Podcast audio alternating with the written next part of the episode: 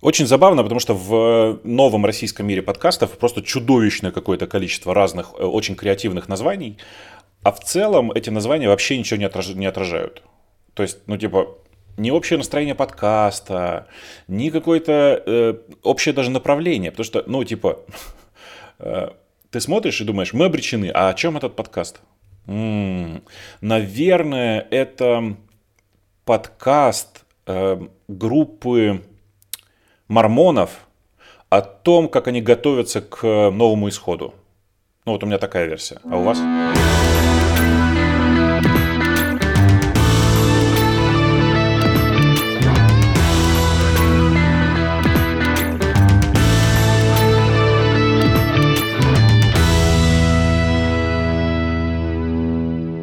Почему тебе сложно увольнять людей?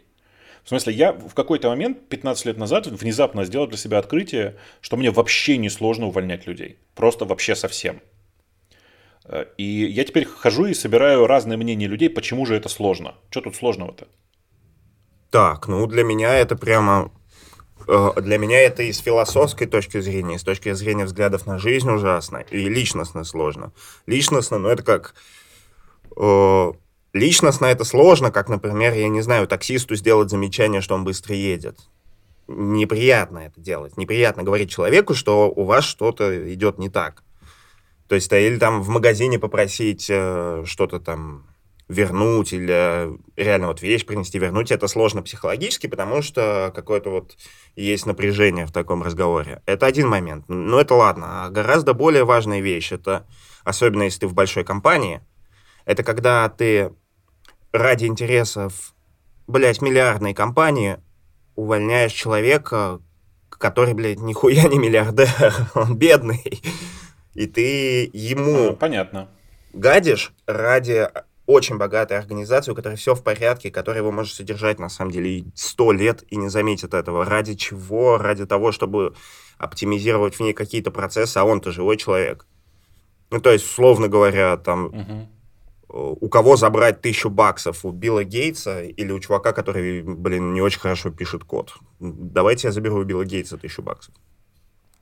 Слушай, ну э, это же прямо, во-первых, классическая ошибка. Да, зайду издалека. Во-первых, оказывается, вы оба тут в подкасте интроверты. Потому что вот это вот ощущение «мне некомфортно в магазине вернуть вещь», это одно из как бы важнейших, один из важнейших э, способов определить, интроверт ты или нет экстраверту, в принципе, по барабану. В смысле, ему комфортно вернуть вещь. Э, это с одной стороны. С другой стороны, у меня такая же история, в смысле, что мне, очевидно, некомфортно возвращать вещи. У меня куча дома вещей, которые не работают прямо из коробки. И я просто, ну, поленился их вернуть, в смысле, ну, решил, что мне как-то дискомфортно это будет. Но при этом мне несложно увольнять. Я знаю почему. У меня есть э, фокус такой, э, который я вот много лет уже применяю. Во-первых, прежде чем с человеком разговаривать, я убеждаюсь, что я действительно делаю правильное дело. Что такое правильное дело? Это убираю человека с того места, где ему не, где на самом деле он не на своем месте находится. Ему некомфортно там. Э, ты когда увольняешь человека с позиции программиста, главное, что ты должен сказать, чувак, я тебя увольняю, потому что ты не делаешь вот это, вот это и вот это. Мы с тобой об этом уже говорили. Э, это действительно, наверное, тяжело, но вот подумай сам. Если ты этого не делаешь, значит тебе не хочется это делать. Если тебе не хочется это делать, ты не подходишь к этому месту. А теперь следующий шаг. Почему я считаю, что это что мне становится от этого комфортно?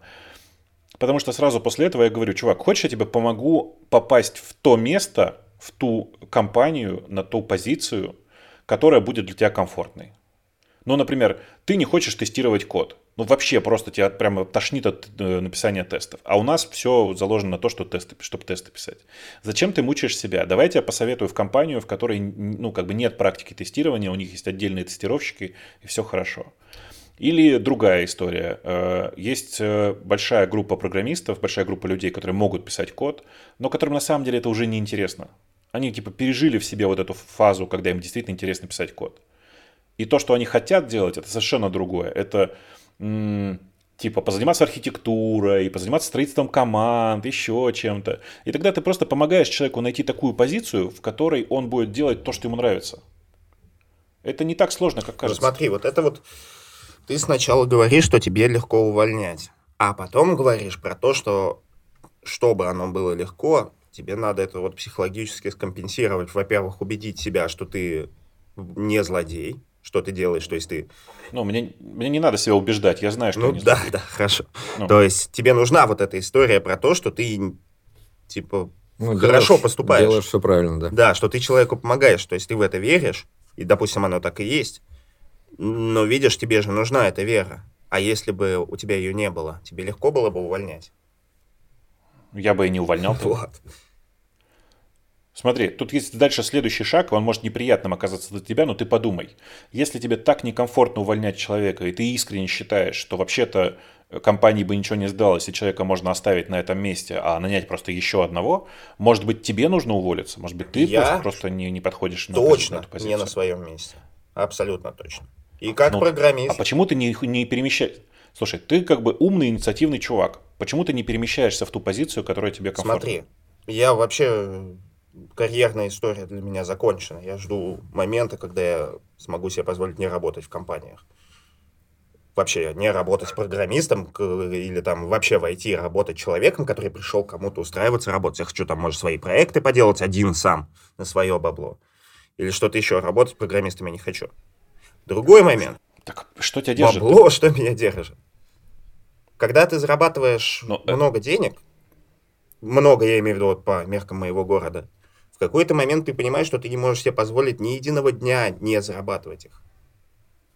И как только я почувствую, первый же момент, когда я почувствую, Как? что я больше могу не работать в индустрии, нахуй след мой из нее простынет. И я никогда в жизни больше не приду на собеседование и так далее. Это все очень-очень гнилая, ужасная история. Для меня мне это не нравится. Мне нравится писать код, который я сам придумал, который э, там по моим требованиям работает, решает те проблемы, которые я хочу. Может, мне не везло с работами, Я- но везде, где я работаю, И- полная хуйня постоянно. Я делаю хуйню. Слушай, ты сейчас э, оп- описываешь э, поведение типичного человека, у которого не хватает смелости на то, чтобы совершить первый шаг и начать делать то, что ему интересно. Я всегда в такой ситуации привожу пример Марка, в смысле Марка Армент, который э, последние много лет делает одно и то же. Он э, там ушел с работы в корпорации, пишет свои собственные программы, все целиком от начала до конца сам, Э, Он сделал в какой-то момент Instapaper, он сделал Overcast, э, еще каких-то пачку мелких программ. Он их продает, зарабатывает, в общем, мягко говоря, не меньше, чем он, если бы он работал в корпорации. Ну, э, Так что смотри, тебе мешает? Во-первых, у меня есть план, я на пути. Вот подкаст есть. Нормально уже по баблу потихонечку он догоняет разработку. В какой-то момент он ее прижмет. А подкаст, ты знаешь историю с подкастами, это не так уж и много сил надо тратить. И это приятное занятие. Вот. И смотри, ну вот подкаст у меня дорастет по доходам как разработка. Разработка пойдет в жопу сразу. И все. Куча времени свободного. Я обеспечен, сиди, делай, что хочешь. Без рисков, без горящей жопы. Без э, идеи, что ты должен сделать обязательно что-то, что маркетингово выстрелит, а это тоже не моя история. Я не хочу делать проекты, думая о том, как на них заработать. Я хочу делать. Ну вот, вот смотри, вот эта история Марка, повторюсь еще раз. Он делал все проекты для себя. Просто нужно понимать, что таких людей, как ты, их десятки тысяч в мире. Это, знаешь, как бы, помнишь, мы сидели, обобщали долбоебов? Так вот, таких долбоебов, как мы с тобой, десятки тысяч. Как каждый из нас, десятки тысяч. И если каждому из них нужно то же, что и тебе, а это в среднем правда, то каждый из них будет готов заплатить по 10-15 долларов в год за то, чтобы пользоваться твоим софтом. Так сейчас устроен мир этот. То есть не нужно иметь э, миллионы людей, каждый из которых заплатит тебе по доллару, лучше иметь тысячу, тысячу людей, каждый из которых заплатит тебе по 100. Э, И в этом новом прекрасном мире для тебя есть прекрасное место. Но тут есть проблема. Чем дольше ты тянешь, тем меньше шанс на то, что ты начнешь этим заниматься. То есть, на мой взгляд, ты просто убиваешь э, собственные возможности, собственное время, э, вместо того, чтобы заняться уже наконец тем делом, которое тебе интересно. Бросай эту херню все, бросай всю, всю корпоративную работу, если она тебе так жмет, и займись тем, что тебе действительно интересно. Не дожидаясь того момента, пока у тебя там выровняются зарплаты и доходы с подкастов. Господи, доходы с подкастов это всегда копейки у всех. А сейчас у нас партнерская рубрика с Авито Тех «9 кругов программирования». О том, как в разработке все сложно.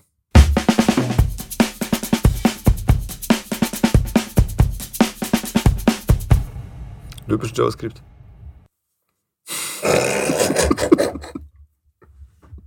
Соусо. Почему? Ну, у него дофигища огромная куча проблем, которые исторически в нем сложились, никогда никуда не денутся, они копятся, он развивается, все хуже и хуже с каждым днем становится, и лучше никогда не будет. Ну, просто смотри, вся э, современная IT-индустрия, Мгм. она в вебе. Так, Весь веб построен на JavaScript. да, Он же реально весь на нем. да, да. Ну, То есть так, там, 99%. Ну, типа настолько глубоко, что все, что даже ты какие-то другие языки программирования используешь, они все равно превращаются в JavaScript, Мгм. и все равно везде под капотом работает JavaScript. Все так.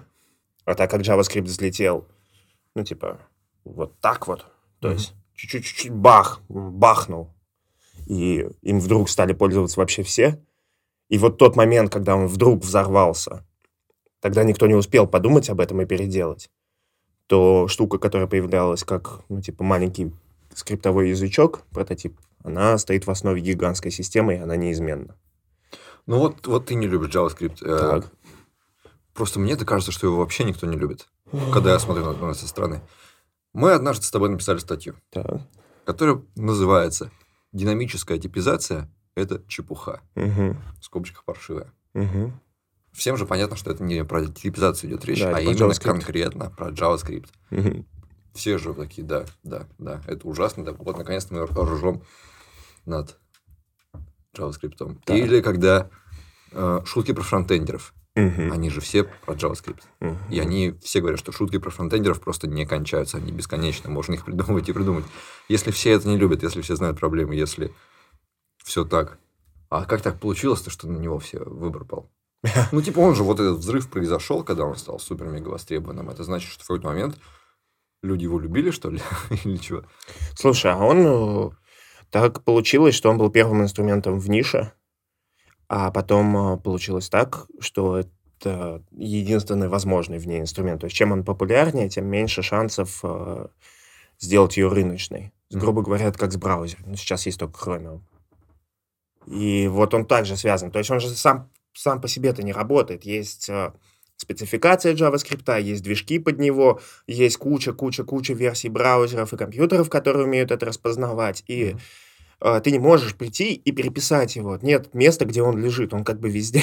Тебе надо весь мир поменять, чтобы, э, чтобы перейти на что-то другое. А основная проблема в том, что здесь вот он с каждым днем все упрочняет свое положение. То есть оно так устроено, что чем популярнее, тем неизменней.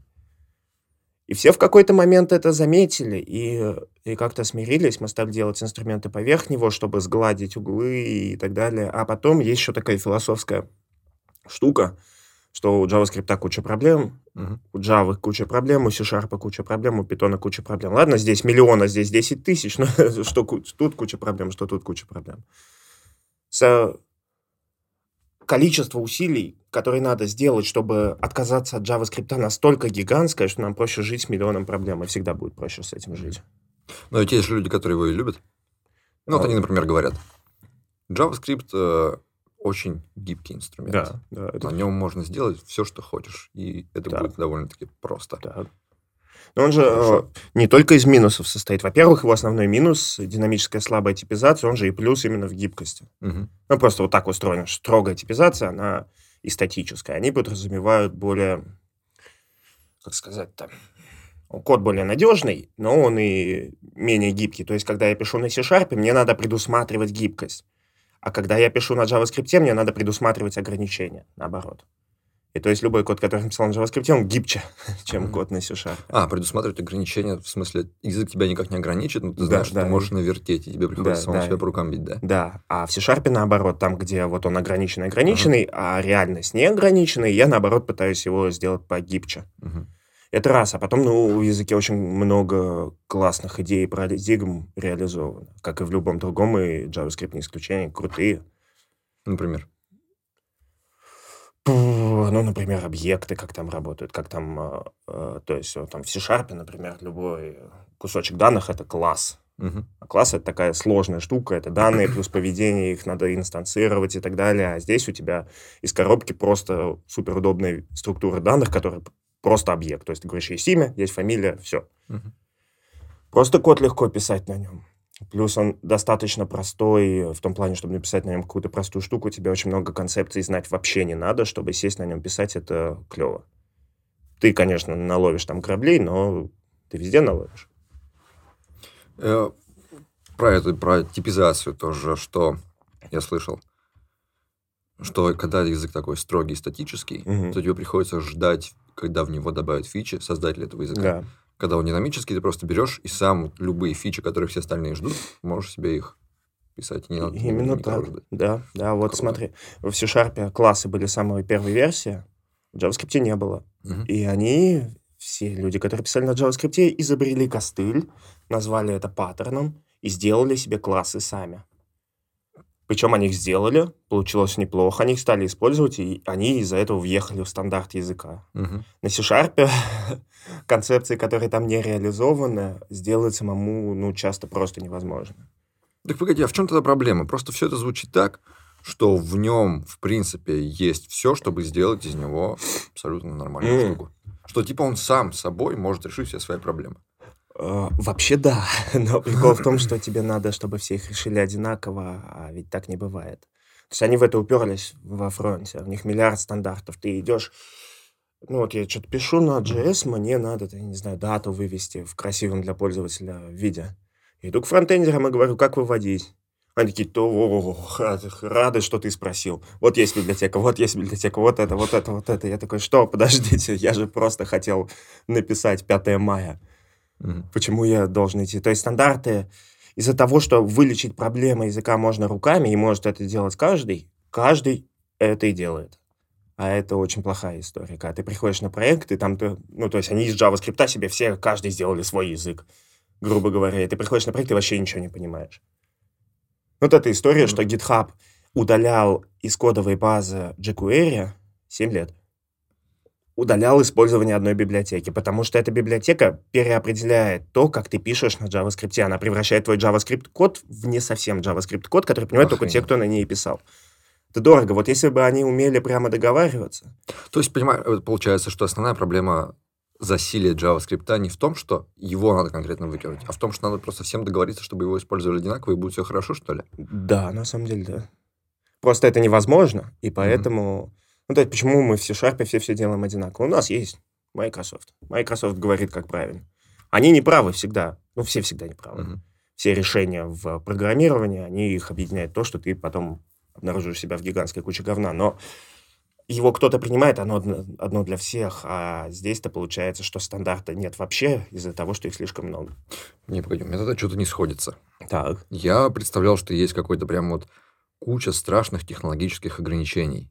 Из-за того, что, по сути, JavaScript придумали, придумывали для одного, стали использовать для другого, и он как бы весь оброс костылями, которые на самом деле плохие и хорошими быть не могут никак, как ты их не Ну, улучшай, никак не договаривайся. В каком-то смысле так оно и есть, просто это, наверное, не очень критично.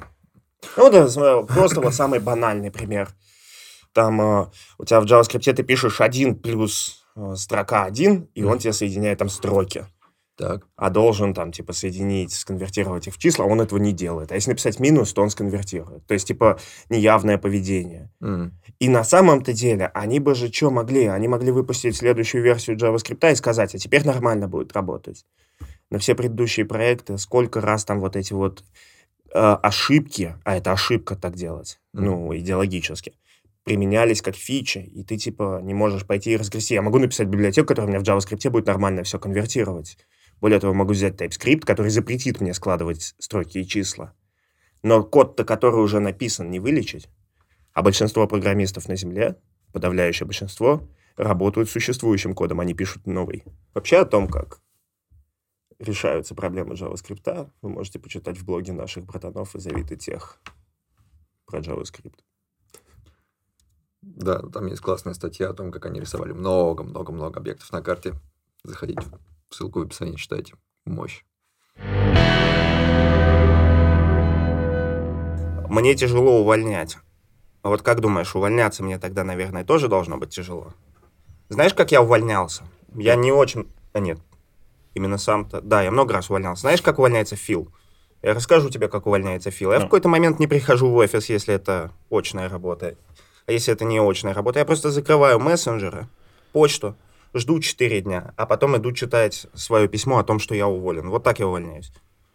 И Ну, это не потому, что я прикольно. педрила, хотя и в том числе. Это потому, что мне, типа, я не могу прийти и сказать, вы мне не нравитесь, я не хочу у вас работать. Я, я один раз собрал вообще все яйца в кулак, просто все силы, пришел увольняться, и мне говорят, Фил, останься, мы тебе будем платить вдвое больше. И... А мне эти деньги нахрен не нужны были. Я на тот момент уже получил офер, который там в пять раз больше. Это была вот, типа, еще первая ивановская работа, она была очень дешевой у меня здесь. И Мгм. и мне не нужно было это их в два раза больше. Но мне так... Я так много сил потратил на то, чтобы вообще прийти и сказать, что увольняюсь. И типа сейчас еще раз второй сказать нет, я не смог. Я сказал, да, супер. И, и через день перестал ходить на работу. И получил свое письмо. А сейчас-то я же еще... Я же сейчас не просто разраб. Есть команда, которую я нанял. То есть сколько там? Шесть человек, которых я притащил на эту работу. Я их туда принял, я всем управляю. И если я сейчас приду и скажу, что-то я для себя в своей жизни сделал другое решение, то я подведу много людей. И- это для меня психологически Слушай, вообще невыносимая история. Знаешь, знаешь это, это потрясающая история. Я обычно всем говорю, что в среднем э, вся это, все это нынешнее увлечение психологией и, и- и попытками ходить к психотерапевтам и все такое не работает, но мне кажется, тебе надо. В смысле, я без, без попыток тебя продиагностировать или что-то такое. Потому что кажется, что тебе просто не хватает эм, уверенности в собственных силах. Давайте по-другому скажу. То есть та конструкция, которую ты сейчас описываешь, она тебя приведет просто ну, типа, на, на дно самой жесточайшей депре- депрессии. Потому что в какой-то момент тебя заклинит в этом положении, в крайнем, э, когда ты не можешь ничего сделать, и ты не сможешь оттуда выбраться самостоятельно. Э, У меня в такой жизни было два раза. Оба раза это было связано с э, моими проблемами со сном, в смысле, что у меня довольно жесткие проблемы со сном всегда. И из, этой, из этого положения нельзя выбраться. Вообще никак. У тебя как бы должен быть человек и медикаменты, которые тебе помогают. Так вот, не доводи до этого. Как бы займись уже делом, в конце концов. Это очень странно сейчас выглядит, как будто чувак, который много лет работает в корпорациях, рассказывает, что бросай все, иди занимайся своим делом. Но, во-первых, не надо забывать, что у меня всегда, кроме корпорации, есть свое дело, и не одно. А а во-вторых, ну, я просто, наверное, больше вас работал в корпорациях, и поэтому знаю, что если ты не можешь оттуда выбраться и при этом хочешь, то, ну, как бы реально нужна чья-то помощь. Выползай уже оттуда. Ты, тебе прям, судя по описанию, тебе там дискомфортно. Да, дискомфортно. Но знаешь еще, что клево? Компьютер и в деревню. Да, а ты я в уже деревню. там, прости. Вот очень здорово, что это хотя бы удаленка. То есть, когда я работал в офисе, это намного большей проблемой было. То есть, сейчас все равно работа, она гораздо меньшая часть жизни. Из-за того, что это удаленка, вот, все, комп с утра открыл, час здесь провел, комп закрыл, поспал, поел, там, ну, то есть, от от нее легко куда-то вот деться. У меня сейчас рабочий день, типа, Ты просто, вот прямо сейчас идет. ты просто по наивности думаешь, что ты теперь работаешь дома. На самом деле ты живешь на работе. Есть такое, да. Ну, ну вот. Э, И у- я не знаю, как у тебя, видишь, у меня, э, я глубоко больной человек в том смысле, что мне всегда было интересно копить про себя максимум знаний. И я про себя знаю, что с, с приходом удаленки я на самом деле стал работать больше в абсолютном времени. То есть на самом-то деле вот это субъективное ощущение, что ой, класс, я теперь могу, значит, тут час поработал, час, час поспал, час еще что-то поделал, но в реальности ты тратишь на работу больше времени. Все-таки нахождение в другом помещении заставляло нас как-то переключаться, а еще иногда торопиться, знаешь. Типа, хочу уже домой, дай-ка я побыстрее этот код, кусок кода допишу.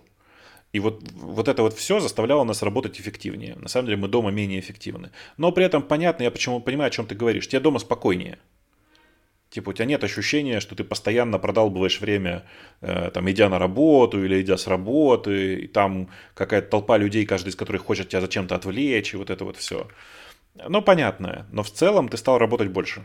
Ты стал работать больше? На самом деле, э, я точно не стал работать больше, но я очень мало работал. Всегда очень мало работал. То есть, если там э, прям на метрике посмотреть, то есть, если я пойду посмотреть на свои pull реквесты и комиты, цифры совсем не впечатлит. А, другой вопрос, что вот есть а, работа, которая не работа, а это когда списаться с командой, код-ревью, ответить боссу, там, вот это взаимодействие, они действительно размазываются по суткам и никуда не деваются. Но я все равно никогда не воспринимал это как работу. Работа — это писать код, а все остальное — это вот хуйня, которую проекты навыдумывали. Она типа... Ну, эм, у меня, знаешь, долгое время было как у тебя. В смысле, долго это лет первые 7, наверное, 8.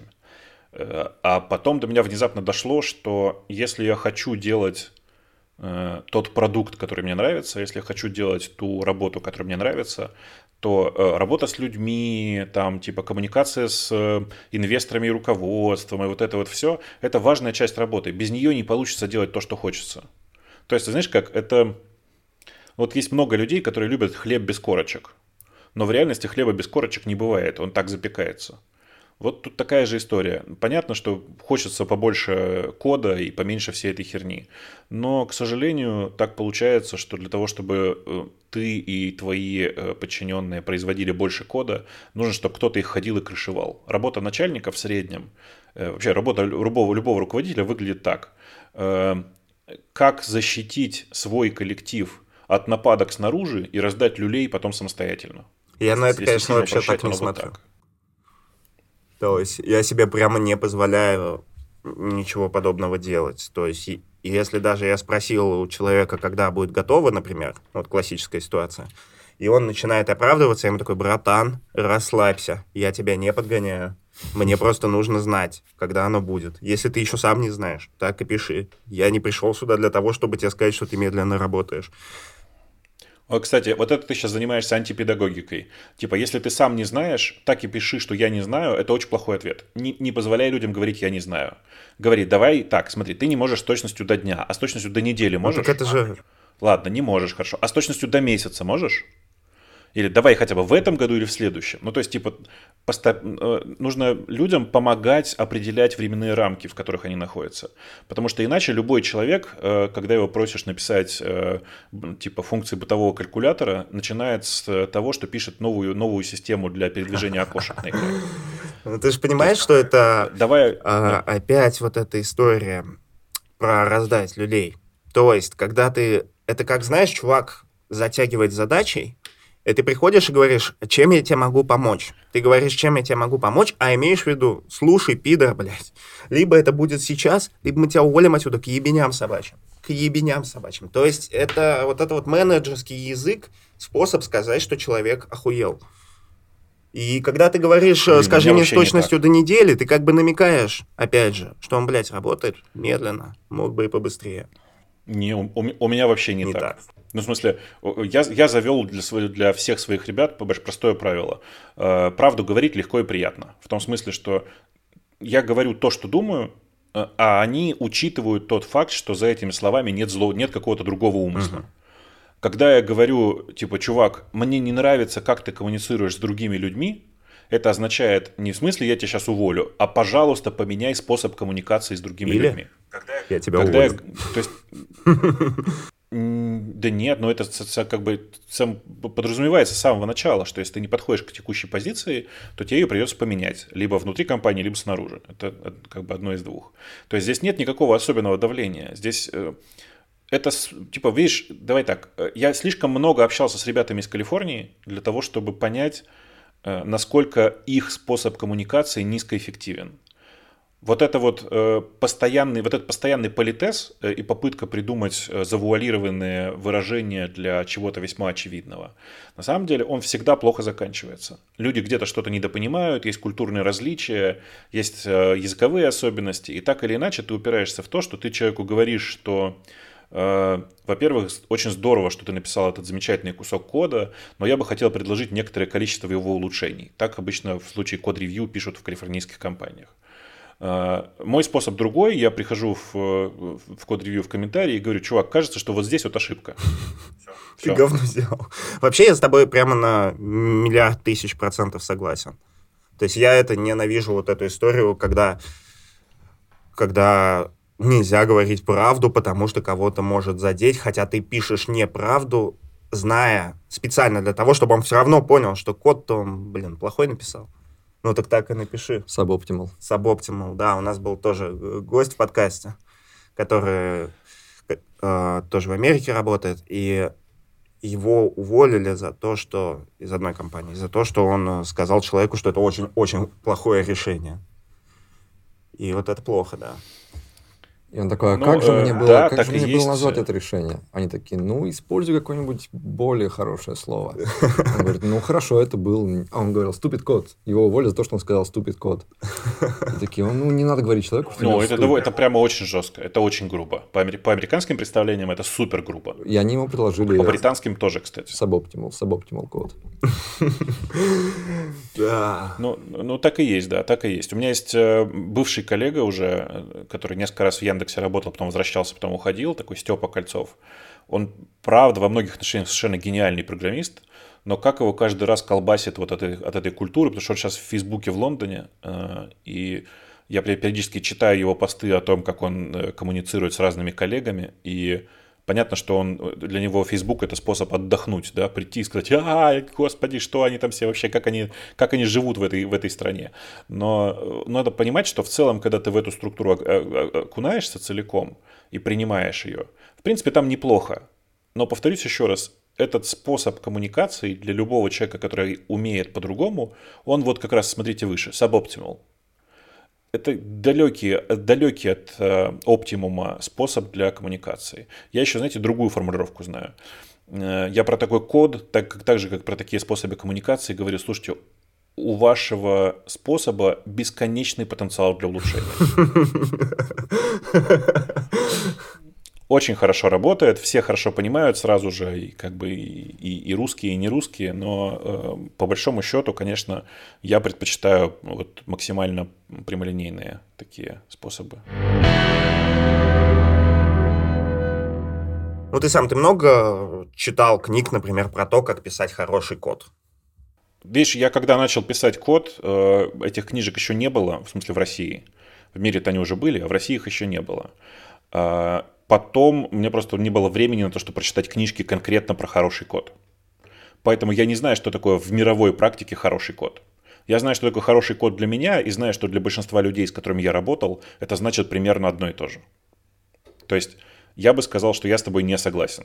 То есть большая часть людей, с которыми я сталкиваюсь, говорят, вот этот код хороший, вот этот код плохой, и совпадают с вероятностью процентов 90, наверное. А это, знаешь, больше, чем в медицине. Ну, смотри, там у меня такая история, что, будет разный диагноз. что люди, с которыми я вместе работаю, у нас взгляды тоже совпадают. А с люди совсем со стороны, с другой компании, с другого стека тем более, совершенно другие могут быть мнения. У тебя были такие истории? Какие? Ну, когда ты написал код, и у тебя все сказали, что он хороший, а потом кто-то пришел и разнес его. Да, да. Так что ты был согласен. Нет. Э, Это очень клевая, да, очень ну, очень а- простая история. Я шарпист. Мгм. На одном там, на старой работе нас вдруг заставили писать на TypeScript. Шарпистов. Мгм. Но мы и писали. Так же, как мы писали на C-Sharp, мы стали писать на TypeScript. А потом пришел фронтендер. Я до сих пор думаю, что он во всем не прав, но он говорит, а вы сделали полную жопу. Так вообще никто не пишет. Это ужасный, ужасный, ужасный код. А у нас, на самом деле, это прям вот этот Ну, э, тайпскриптовый код, он вот р- расширение поменяй, и он будет, э, ну, на CS, и будет работать как шарповый.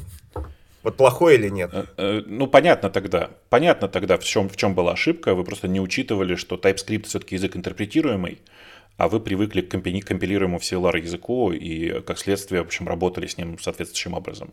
То есть здесь, на самом деле, вопрос скорее в общем подходе, в том, что вы э, использовали паттерны, к которым привыкли в в своем компилируемом языке. А ты думаешь, на подожди. языке, который, правда, чисто А интерпретируемый. какая разница? Ты думаешь, это как-то накладывает факт э, интерпретируемости? Конечно, ну, см- Какая- ну, смотри, как он связан с э, кодом?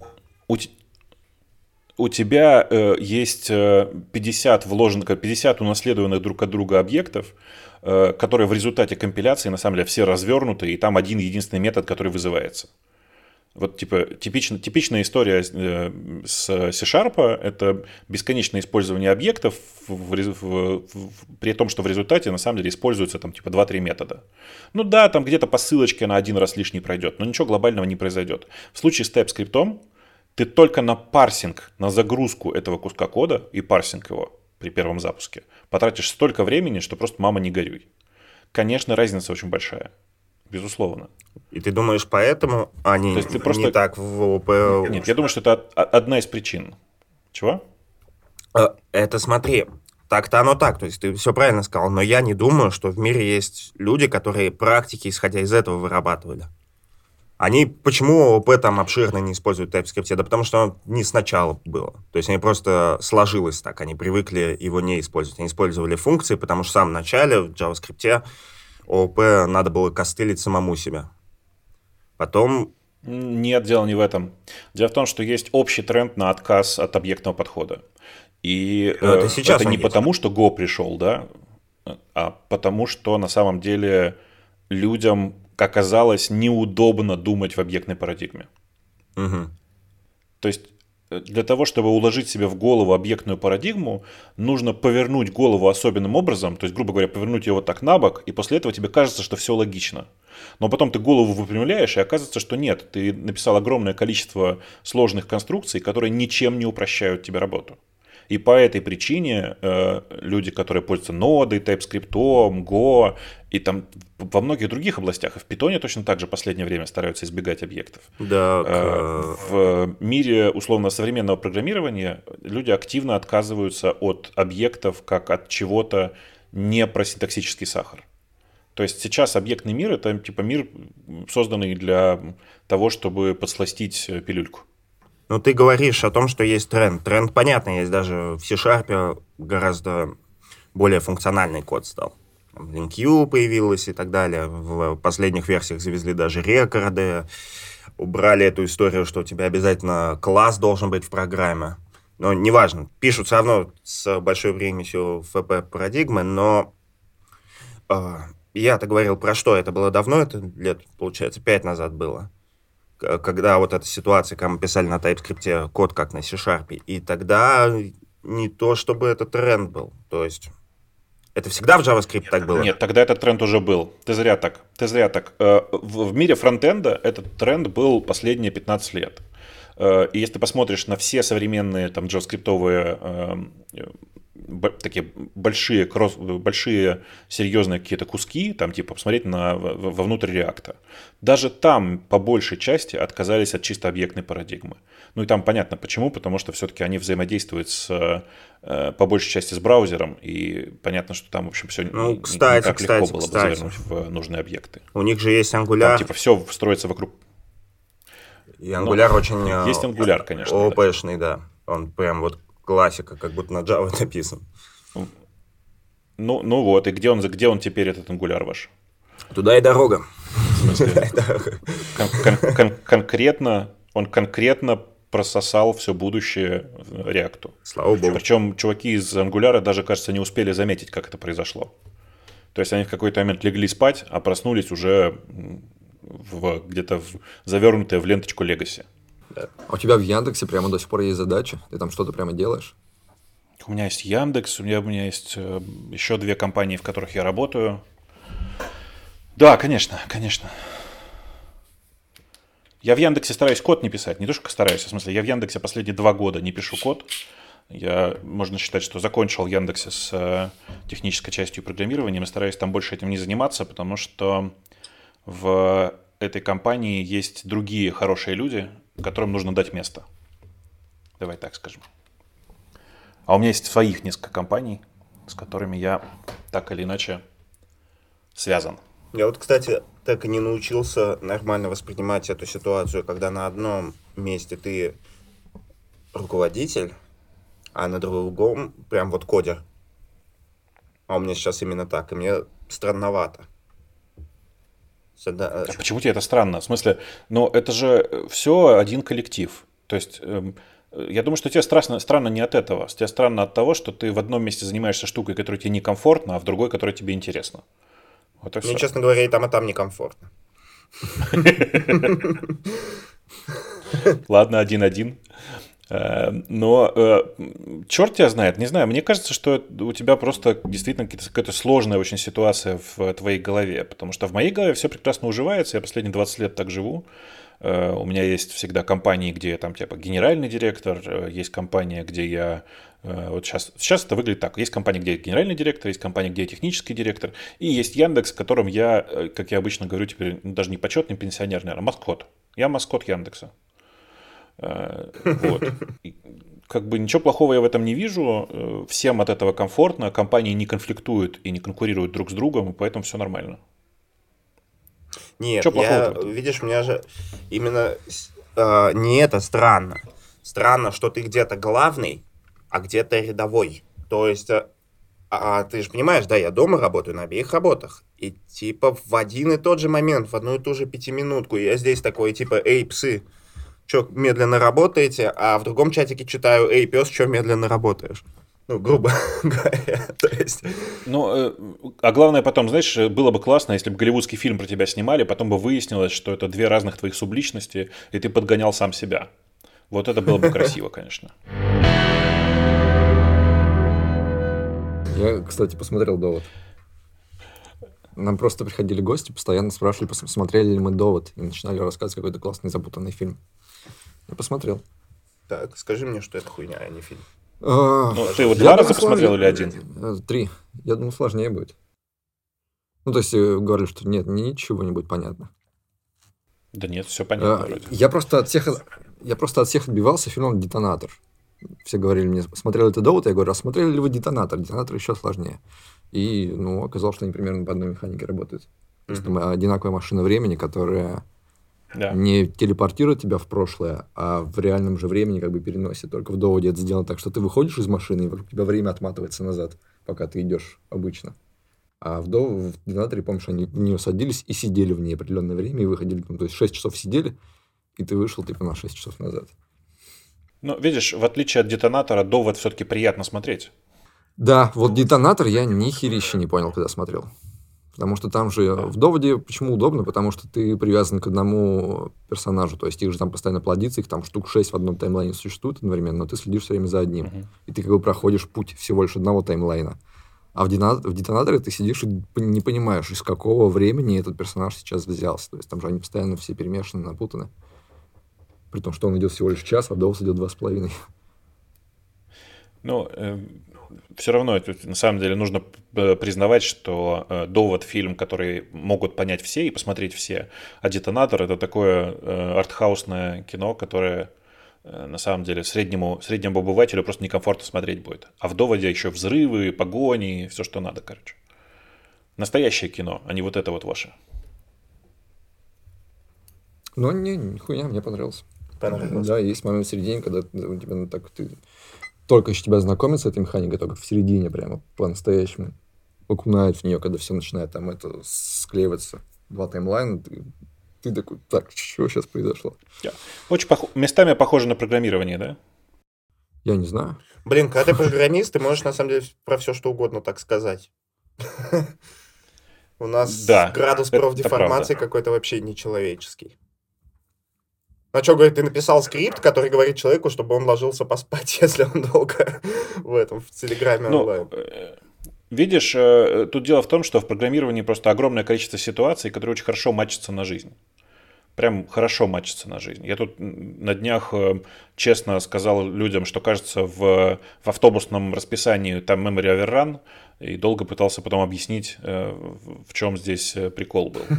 То есть, на самом деле, в, реаль- в реальной жизни часто встречаются ситуации, которые очень похожи на какие-то куски программирования. Ну и наоборот, конечно. А, это логично, учитывая, что мы программирование это когда ты описываешь какой-то процесс из реальной жизни, конечно.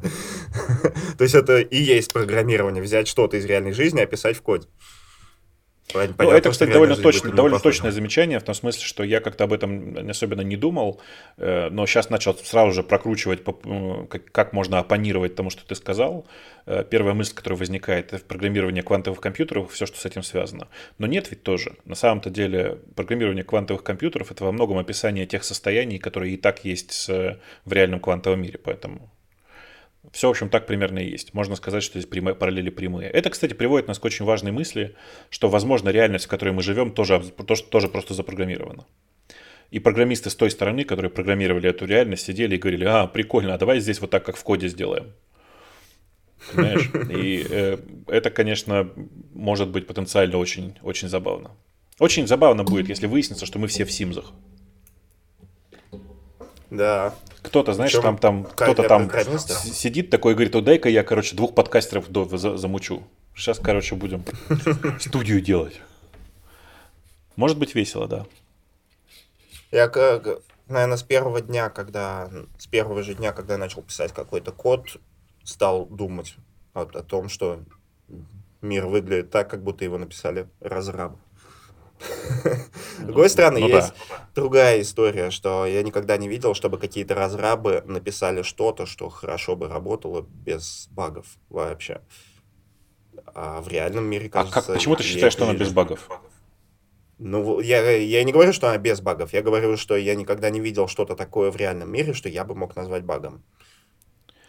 Э, У меня в какой-то момент было много э, разных интересных разборок вокруг э, разных штук, связанных с вероятностями. Например, с казино или с, биржи, там, с биржевыми котировками, с курсами там, акций, валют, золота и всего такого. И вокруг этого такое количество флуктуаций, что ты сидишь и думаешь, мне кажется, что это как бы, ну, баг. Вот реально баг. То есть, ну, как бы к этому можно относиться по-разному, но я всерьез видел людей, про которых можно сказать, что они чудовищно везучие. Блин, я знаю человека, которого, в которого три раза за его жизнь ударяла молния. Понимаешь? Даже Три раза. Может быть. Что? Может. Ну, вот так вот. Три раза в жизни у человека ударяла молния, у него про это есть записи в э, медицинской карточке. Охренеть. Но То с есть- молниями вроде известный случай, что много по кому она попадала именно что несколько раз, хотя шанс, что вообще в тебя попадет молния, он ну, типа, микроскопический, его почти нет. Ой, у меня есть только Но один такой ну, случай, на почему? который я знаю. Одна женщина в нее попала молния, и от нее ничего не осталось.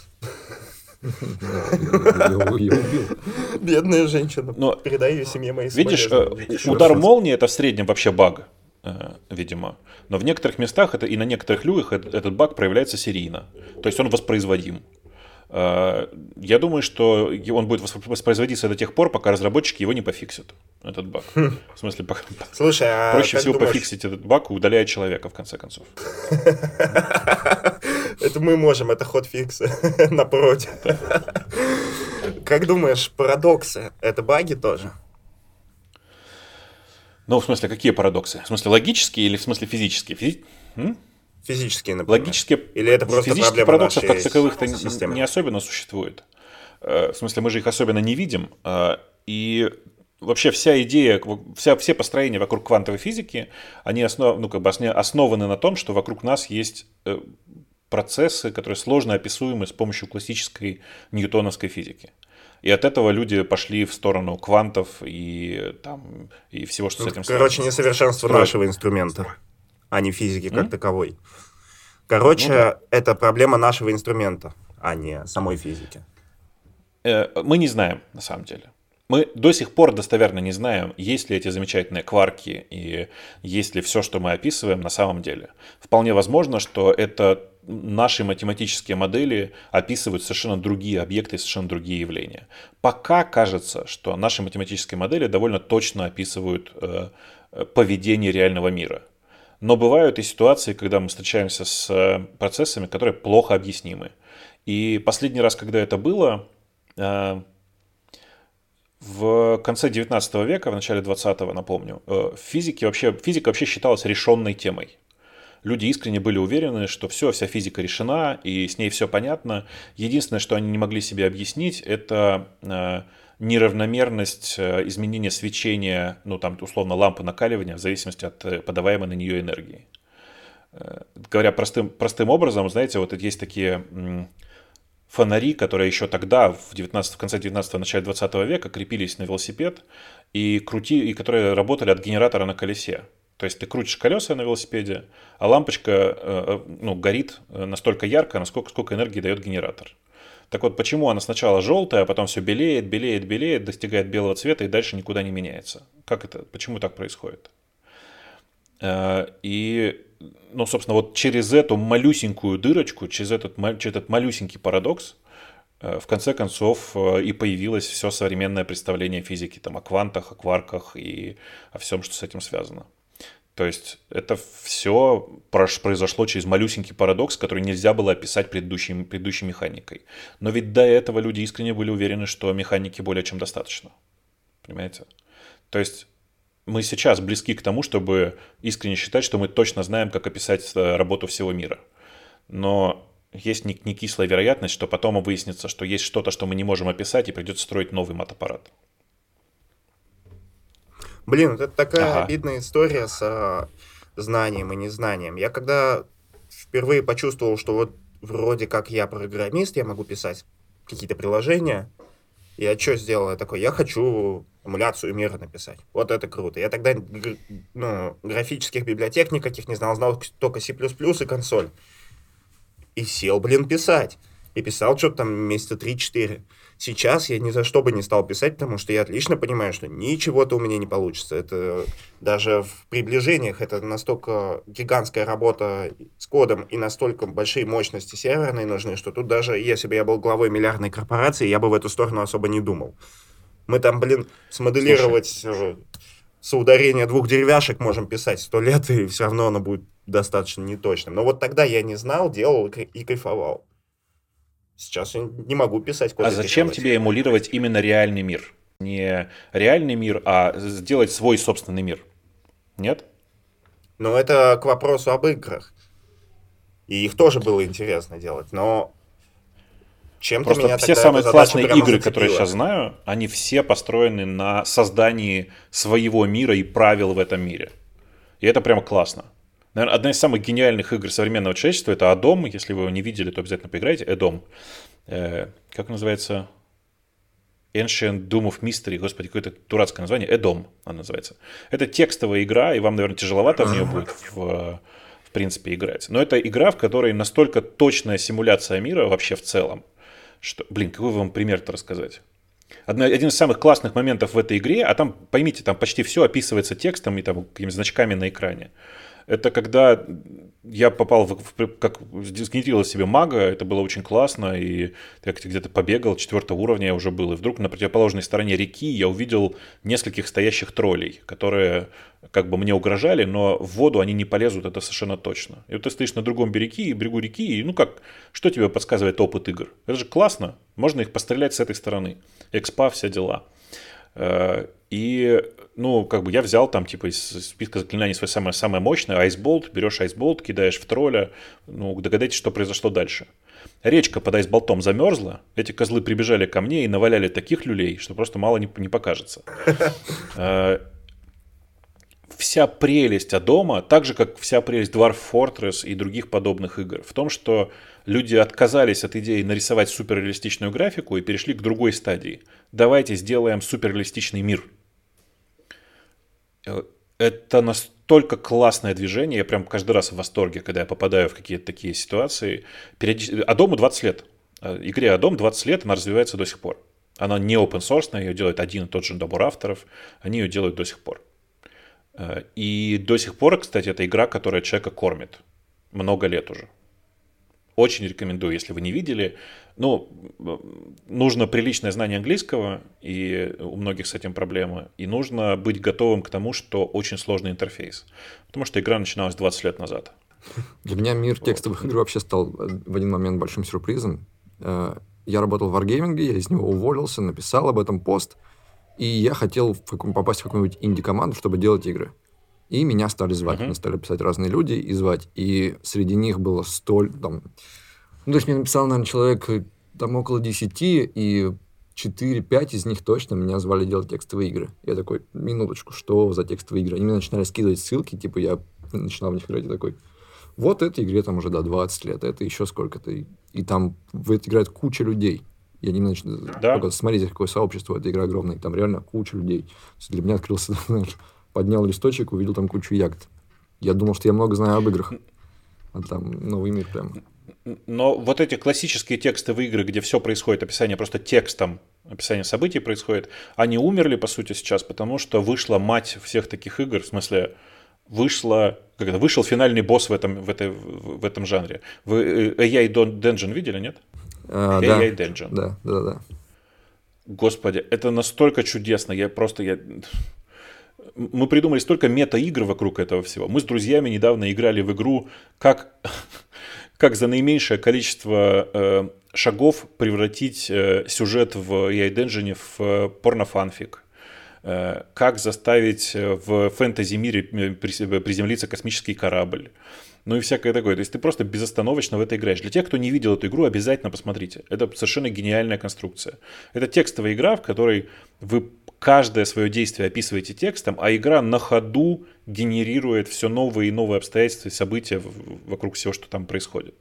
И сюжет получается связанный, и он сложный, и при этом из-за того, что это ну, GPT-3, просто генератор текстов на самом деле, э, я в какой-то момент обнаружил, что я могу подойти к полке, стоя... полке с книгами, стоящей в комнате, открыть книгу и читать ее. Вы понимаете? This is so meta. Я могу в, в текстовой игре открыть книгу, ее читать, и она не будет кончаться до тех пор, пока не закончится. И чисто теоретически я могу представить себе, что внутри этой книги может оказаться еще одна книга. И, ну, все как у Нолана, we can go deeper. Как бы мы можем пойти еще дальше. Что вообще думаешь а, про этот GPT-3? Вся... А? Что думаешь про этот GPT-3? Классная штука. Что, отличный генератор текстов, что? В смысле, что это, ну, не надо воспринимать это как реальный искусственный интеллект, потому что это не интеллект. Это понятно. И... Э, я скорее про его потенциал, знаешь, про него сейчас говорят, что вот эта штука нам вообще все поменяет сейчас. Ну, знаешь, все, она... все ищут новый iPhone, который придет она и опять и так все... все меняет. Она и так все меняет. Причем в любой области. Это не про GPT-3 конкретно, потому что GPT-3 это просто одна из реализаций. Э, есть огромное количество наработок вокруг э, генерации текста, которые супер невероятно полезны и меняют вообще весь мир. Ну, типа, вы кайт видели? Кайт. А, нет. Это э, такая система, которая встраивается в текстовый редактор и на базе искусственного интеллекта пытается дописать твой код. Она, сука, иногда дописывает код лучше, чем я бы написал. Понимаете? Вот реально, кроме шут. Причем она зачастую это делает э, ну, как бы ты написал какой-то кусок кода, и она его продолжает так, как бы, так бы, как продолжил бы его ты. В том смысле, что она знает, что ты на, чем ты на самом деле хочешь закончить эту функцию. Это просто охрененное ощущение. Называется кайт, в смысле, как э, змей, знаете, воздушный кайт. У меня есть знакомый, и он получил доступ к GPT-3, там, вот, к этой, когда он только там начали раздавать доступы. И он начал генерировать статьи на Hacker News. И у него они все стали стрелять и набирать кучу просмотров, потому что он там генерировал заголовки, текст, вообще все. И начал об этом рассказывать. Ну, да. И решил проводить вебинары. Давайте я вам буду рассказывать про GPT-3, как делать заголовки. Мой вебинар там стоит 500 долларов. И к нему пошла куча людей, и он сейчас на этих вебинарах просто поднимает тысячи и тысячи долларов. Ну, мне кажется, что он молодец, потому что совершенно очевидно, что следующий шаг другой. Э, сразу же после этого должен кто-то написать скрипт, который проводит вебинары по GPT-3 на основе GPT-3 и отвечая на вопросы людей на основе GPT-3, это же очевидно. Э, у меня есть аналогичная совершенно история. У меня есть скрипт такой, который помогает мне в презентациях. Э, я когда читаю какие-нибудь презентации или там, рассказы про новые медиа или про то, как будет устроен мир будущего в журналистике или там в кино, вот я запускаю этот скрипт и людям начинаю рассказывать, и у меня сзади появляются ключевые слова из моей презентации и какие-то картинки. Э, и выглядит это так, как будто бы эта презентация совершенно, ну, типа, сделана э, своими руками. Но когда ты людям объясняешь, что на самом деле это презентация, которая генерится прямо сейчас – то есть прямо для вас я даже кликер не трогаю, как бы я ничего не трогаю, все происходит в реальном режиме времени. Да, там бывают ошибки, но как бы очевидно, что в моих презентациях всегда слишком много котиков, в смысле фотографий котиков, потому что котики это превалирующий контент, контент в интернете, ну, кроме порно, конечно.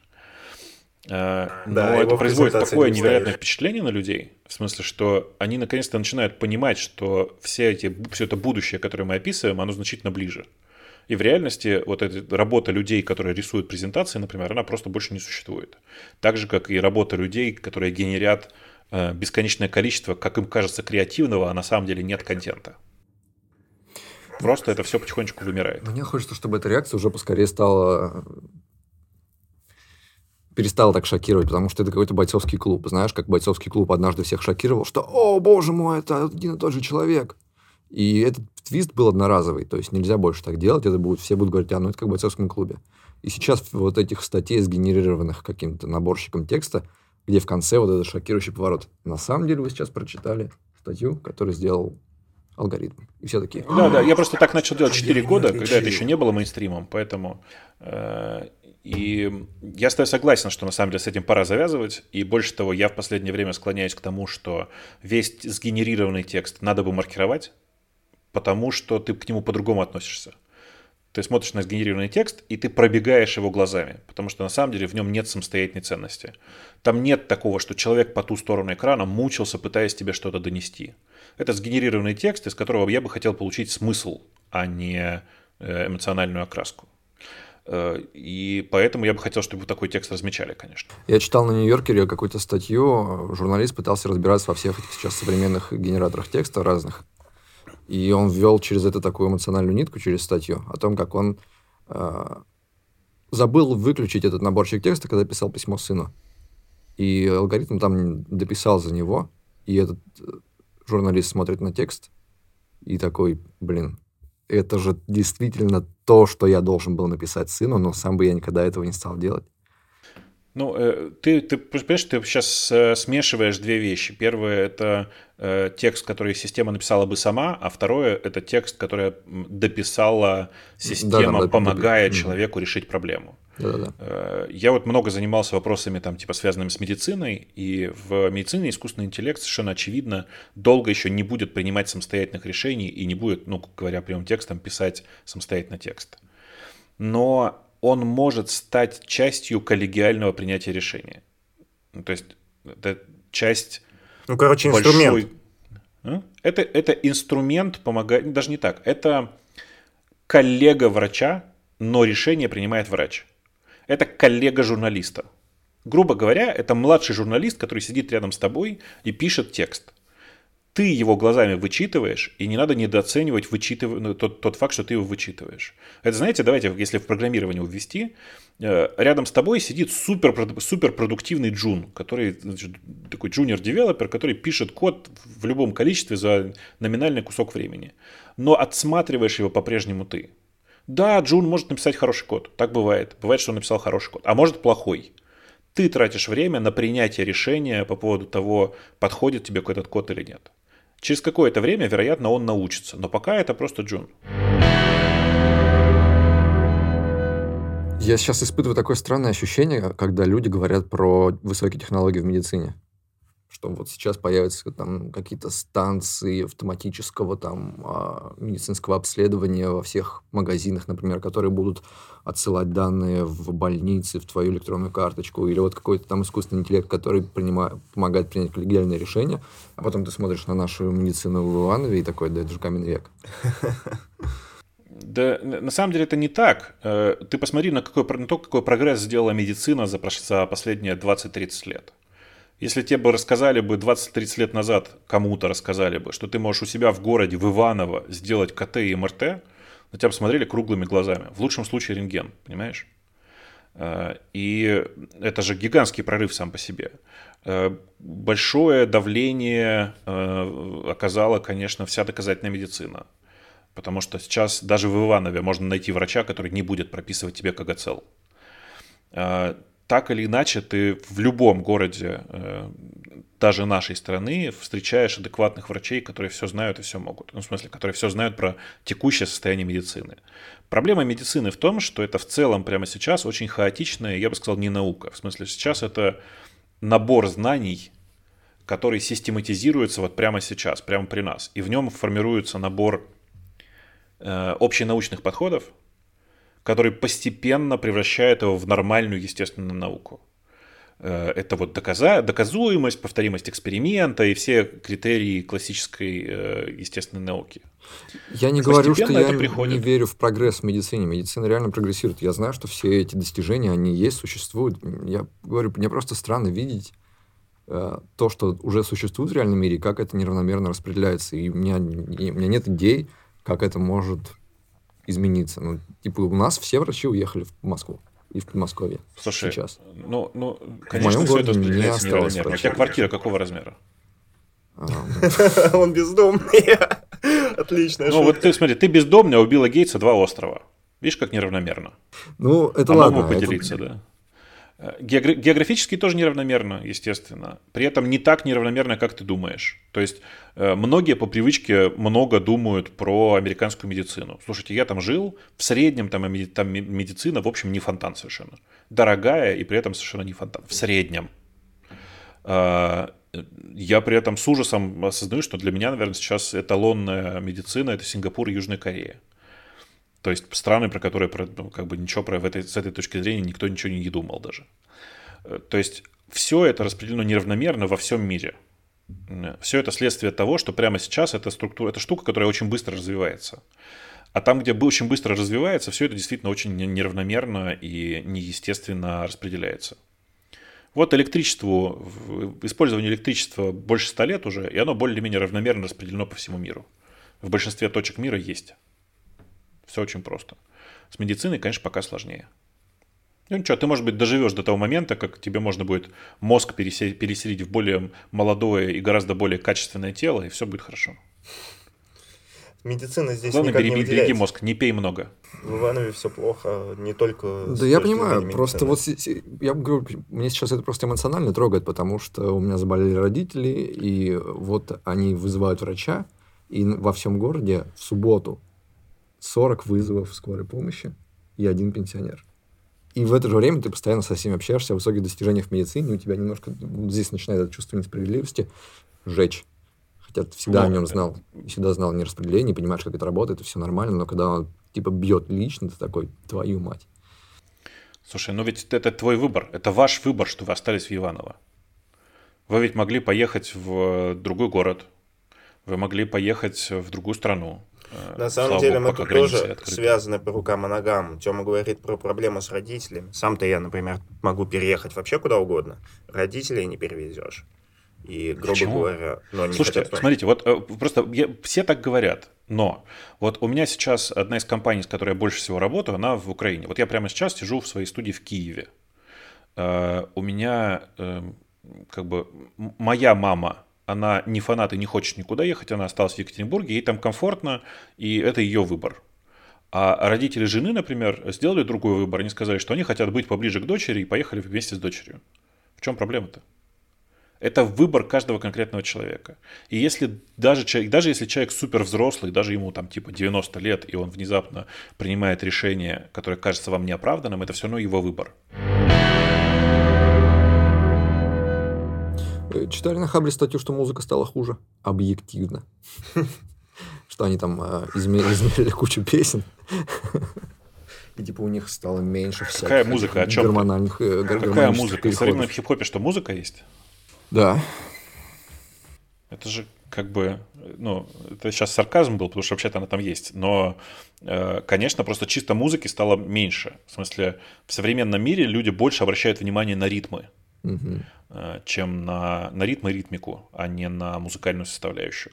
Но это же волнами приходит. В, был, такая же предыдущая волна была в 50-е годы, такая же перед этим была в самом начале 20 века. То есть это такая мода, все новое, хорошо забытое старое, все как обычно. Я этому очень рад. Чему рад? Потому что сейчас музыка да? на ритме концентрируется больше, чем на мелодии. Люблю ритм. Меня ты любишь стучать по барабанам? что это да. потому что ты либераха, а типа а рэп это музыка черных, и ты, ну, типа, на, из-за своих левацких вот этих mm воззрений всем врешь, что тебе нравится эта музыка, хотя а, она а На самом, а на самом деле а я... На самом деле ты ненавидишь, а на самом деле я запираюсь дома, включаю Вагнера, да, и такой, и зигую хожу. Думаю, Металлику слушаешь какую-нибудь, что-нибудь такое. Foo Fighters, но не, не рэп. А рэп ты на самом деле не слушаешь. Я Foo Fighters на самом деле не слушаю. Я бы, если бы был либеральный... Да, нынешний рэп это вам не Металлика на гитаре, да. Да. О, смотрите, сейчас я только что... Вот знаете что? Вот это вот э, э, свойство людей, которые э, чувствуют, что стареют. Они пытаются постоянно молодиться. И я за собой это замечаю точно так же. Вы видели только что, как я метко всем продемонстрировал, что я в тренде и вообще все понимаю. И сказал, это вам не металлика на гитаре. Вы узнали отсылку? Нет. Вот Понятно, пенсионеры. Я в последнее время всем рекомендую внезапно послушать такую девочку, это русская, российская девочка, русская девочка, ее зовут Драматикс. Э, она когда-то выступала вместе с группой «Грязь» и другими э, группами. Она такая замечательная девочка, которая находится на стыке фолка и хип-хопа. В самой популярной ее песне, которая называется «Намасте», есть такая фраза про то, что это вам не металлика на гитаре. Э, просто если вам действительно интересно все, что происходит в современной музыке, послушайте. Вот Драматикс на мосте, там есть клип на YouTube, он, в принципе, неплохой. Э, и несмотря на то, что в паре Драматикс и Лучник, я бы, конечно, всегда выбирал Лучника, но вот этот конкретный трек очень приятный. Э, краткая вставка для тех, кто слушает современный хип-хоп просто. Ну, для а, либерах, то есть. Да. А тебе сейчас около 40, да? Ну, чуть, чуть больше. Ага. Вот мне кажется, ну, это около, возраст, да. когда уже типа органично молодиться. Когда, ты молод... когда человек молодится, это нормально. Когда тебе до 30, тебе не надо молодиться. А mm. 30 лет это какой-то самый неопределенный возраст, ты как бы вообще хер знает, что делать. Тебе вроде и молодиться еще рано, но ты уже старпер. Ну, то есть ты уже не сечешь, тебе уже надо напрягаться, чтобы понимать все, что происходит вокруг в культуре. Слушай, э, это, это ну, такой понятный заход. Мне кажется, что нет. На самом деле, для того, чтобы понимать, что происходит в культуре, нужно просто интересоваться культурой. Mm-hmm прям, ну, искренне интересоваться. Не в смысле, ой, сейчас пойду разберусь, что это там у молодежи и попробую покритиковать. Нет, просто искренне поразбираться, посмотреть, что там интересного есть. Интересного для тебя, разумеется. Потому что это нормально, ну, типа, я не знаю, это, это нормально, то, что мне не нравится большая часть э, нынешней новой волны хип-хопа, просто потому что мне не нравится невнятная речь. У меня проблемы, меня с детства учили, что разговаривать нужно внятно. А, и поэтому, когда эм, там скриптонит в очередной раз что-нибудь э, с чем-нибудь выступает, у меня большой вопрос, на каком языке он поет. Потому что, мне кажется, все же казах казахский. Я... Вот а, это, и кстати, таких людей сейчас довольно много. Мне как раз это явление очень нравится, потому а? что мне кажется, что так язык становится намного ближе к музыкальному инструменту. Ты абстрагируешься от слов как раз, и ты слушаешь как будто бы просто какой-то странный не гитара, а не синтезатор, не барабан, а что-то вот такое необычное. Как раз у скриптонита, блин, да. Я обожаю скриптонита. Да. Еще бы не обожал, ты же либерал. И ровно поэтому я и говорю, что я не понимаю песен скриптонита, потому что не понимаю казахский. Это не значит, что мне не нравится. Мне просто непонятно, о чем он поет. А, и здесь, на самом деле, ну, яркий контраст с там, э, я не знаю, с, с Моргенштерном, например, да, в которого, у которого есть периодические заходы на то, что на нечеткую речь. Э, он довольно часто последние, там, в последних треках так делает. Но у него, по крайней мере, все понятно. А у Адиля прям непонятно ничего. У него вот это вот все. Э, действительно похоже на нестандартное, на какое-то на гитарное звучание, короче, на музыкальный инструмент. Но тогда не надо делать вид, что там есть текст. Ну, и все, как бы. Да, прикинь, очень просто становится. У меня была группа, когда мне было 20. И мы сочиняли песни, выступали но нам было впадло писать стихи, слова к песням. И у нашего вокалиста был такой прямо, блин, это был талант. Он пел как будто на английском, но он импровизировал постоянно. И мы реально, мы выступали, мы ездили по барам, там, по всяким этим, и он пел на своем этом рыбьем английском, и люди думали, что это настоящий английский, и что такие, блин, а кто вам писал слова? Мы такие, ну, мы знаем английский, мы сами пишем. Это же, ну да, это, это, это йогурт, знаешь, да? Такой термин? Э, я, наверное, знаю его э, суть, скорее всего.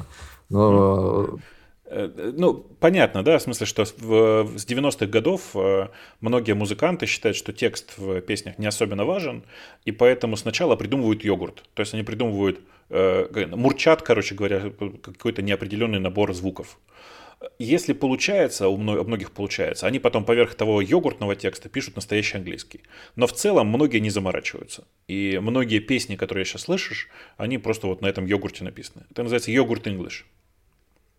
Йогурт English. И Очень мне удобно. кажется, вот эта новая волна хип-хопа, про которую ты говоришь, мне, стало, мне кажется, она стала намного музыкальнее, чем, например, хип-хоп десятых. Когда, ну, вот, который, знаешь, этот уличный, пацанский.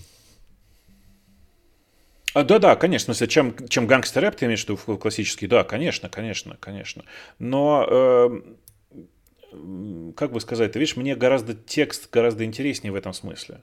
То есть с точки зрения музыкальной, они по-прежнему, они музыкальны, но при этом не дотягивают до моего представления о нужной музыкальности, потому что есть, например, ну давай, э, из странных, наверное, групп, да, есть группа Tool, например. Э, и Tool это очень музыкальная штука.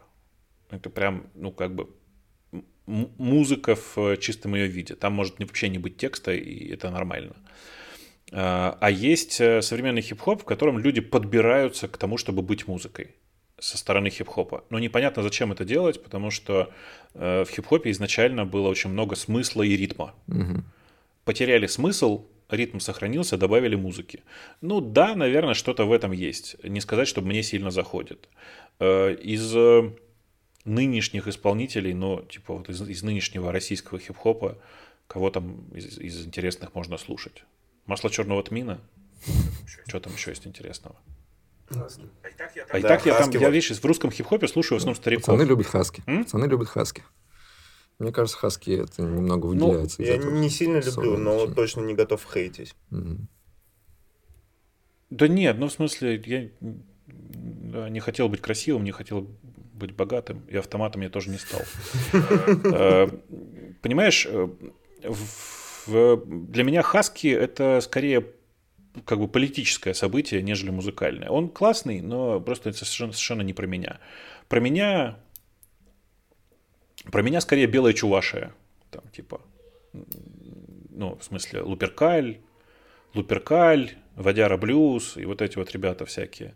Э, про меня молодой Окси, в смысле не нынешний, вот, а времен э, до Горгорода. До Горгорода тоже неплохо был, чего уж говорить-то. Э, мне сильно более понятны вот типа девочки типа Драматикс, у которых э, много текста и при этом сильный голос. И, ну, как бы всякое такое. То есть мне интересен хип-хоп с точки зрения текста и ритма. Оно из тебя как? Э, это прям...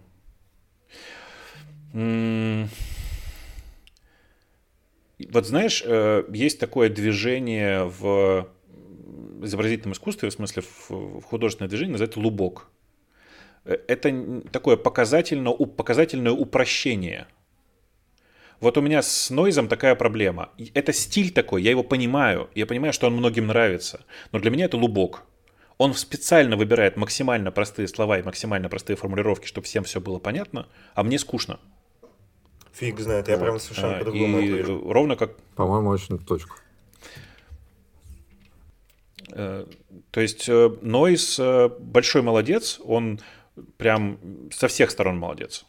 И я бы сказал, что из всех его треков единственное, что я могу слушать, это вот все как у людей, которые э, получилось прям таким э, внятным, жестким текстом. Одновременно это наиме, наименее нойзовое из его песен. В смысле, это самый не нойз, самый не нойз МС из треков нойз МС, это все как у людей, на мой взгляд. И ровно, кстати, по той же причине я не могу слушать монеточку. В смысле, она классная, но там тоже лубок. Они хорошо подходят друг другу. Не зря они постоянно что-то вместе делают. Мне некоторые вещи иногда хочется, чтобы были э, как бы из другой, из другого медиума. То есть, чтобы, например, монеточка была не песенницей, не, не этим хип-хопом или чем ее назвать, а чтобы некоторые люди просто писали стихи или книги, или что-то еще. Ну, например, мне Оксимирон как рэпер совсем не интересен. Вот мне прям, ну, я не могу его слушать, но но когда ты слышишь, ты думаешь, блин, ну, вроде слова классные иногда. Или Хоруса послушай. Хорус и Луперкали. Ну, в смысле, это один и тот же человек. Да я слышал, мне это слишком отдает вот этим хип-хопом десятых, когда вот все мои друзья ходили и писали гангстрэп. Вот у меня что-то такое это. Да не, ну даже они, он максимально далек от, э, от э, гангстер-рэпа, и это скорее такой, ну, типа, типа там... Ну, это знаешь такое, знаю, про русскую житушку, сказать. когда пацаны все писали про то, как тяжело, тяжело живется на Руси сейчас современным мальчишкам. О, ну да, да, белая чувашия действительно такая, они, они действительно такие все, все немножко слишком депрессивные, наверное. Ладно, хорошо, есть же великолепная русская группа «Анакондас», вот при том, что они дружат с э, Нойзом, они вообще совсем не Нойз. Я их путаю все время даже. Для меня Я не знаю, как одно и то же. Анакондас прям чудесные. Я большой фанат. Был на концерте дважды. Вот. Мне, кстати, тоже Анакондас то Анакондас прямо классная, я с удовольствием. Давайте в конце, вот если ближе к концу, да, а у вас есть какой-то вот такой э, самый знаковый для вас, не знаю, трек или альбом вообще из, э, из музыки в целом? Не обязательно хип-хоп, а вообще просто в целом. Я в такие моменты, когда мне задают такой вопрос, всегда ловлю себя на мысли, что я в музыке, в познании музыки остановился где-то в 21 год. Знаешь, когда еще ты слушаешь как раньше, когда ты выбираешь себе любимую группу и слушаешь ее постоянно. Э, после этого, когда появились все эти сервисы, алгоритмы, я слушаю все подряд и также успешно все это забываю, даже если мне очень сильно нравится. И каждый раз, когда мне надо назвать какой-то свой э, любимый альбом, я вспоминаю там три альбома из своей молодости. И вот и все. То есть... Э, ну, какие? У меня ну, это... давай. Делись. Kings of Leon by the Night. 2008. Это Mute okay. Math Armistice. И, ну, Red Hot Chili Peppers, by the way. Ну, Вот три альбома, типа, я их все время вспоминаю, хотя я их сейчас даже не слушаю, эти альбомы. То есть сейчас я слушаю Ну, новую кстати, музыку. э, РХЧПшный альбом по-прежнему хорошо будет звучать. Он прям свежо звучит до сих пор. Да, они вообще какие-то, они всегда были Может вне быть, времени. плосковато по нынешним временам, да. Но прям... Так, а у тебя? А, я, я вообще не особо музыкальный чувак. Ну, подожди, ну вот когда, если тебе говорят, вот давай... вот что- Любимый что альбом тебе любой это э, Nirvana Nevermind. Самый знаковый трек э, Something in the Way. Ну, типа... И это... Да. Я недавно для себя ее открыл. Дело в том, что раньше я слышал Нирвану, но не слушал. И что-то пару лет назад я тоже А, в без депрессии текста был. было, да? И вдруг стал прям вот все, я стал слушать альбомы Нирваны все время. В целом все. Сейчас до сих Ну, пор э, я слушаю. это безусловно, это безусловно великий альбом. В смысле, реально это великий альбом. Э, Я вам очень хочу посоветовать послушать, типа, выделить полчаса в своей жизни и послушать очень странную штуку. Есть такой музыкант, его зовут Apparat, как слышится, так и пишется, Apparat через double P. Да, я от него тащился в свое время. такой чувак, Саша его зовут. Я от него тащился в свое время Чего? очень сильно тоже. Э, У Аппарата есть великий альбом, который называется Walls. Мгм. стены. Э, Его нужно слушать целиком. Это цельное высказывание. Там нет, там как бы там и слова, конечно, есть местами, но типа нужны хорошие наушники или просто наушники. Э, Сесть и послушать его от начала до Ты его конца. тоже слышал? Это такая просто вел- величайшая Я вещь. тебе сейчас скажу, где. Это просто как бы великая штука. Э, В Breaking Bad, когда они А. взрывают Густава. Так. Вот этот долгий момент, когда он приезжает к больнице, вылезает, идет к, к этому... Как его зовут? На коляске сидел, который... Ну, Вот, вот вся, весь этот эпизод сделан под музыку аппарата. блин. Мгм. Э, Аппарат много всего делал для кино, э, и он прямо крутой, он использует очень неожиданные звуки, и я дважды был на его концерте и тоже, и я прям дичайший фанат. Э, Совершенно такая, это музыка, которая не вписывается ни в один формат, ее часто называют soft music, в том смысле, что это тихая музыка, но на самом деле это просто величайший чувак. Это вот просто возьмите ради интереса и послушайте. Э, Это один альбом, а второй альбом, а, давайте из, хип- из хип-хопа. Есть никому неизвестный чувак, который зовут Склованы. SCLVN. Ну, в смысле, как, как, как склоун, короче. Склованы. У него есть э, Recall Inc. Recall Inc. я заслушиваю до дыр, по-моему, третий год. Это прям очень нестандартный, очень неожиданный хип-хоп. э, Точно не в старой школе. Мне кажется, вам может зайти, послушайте.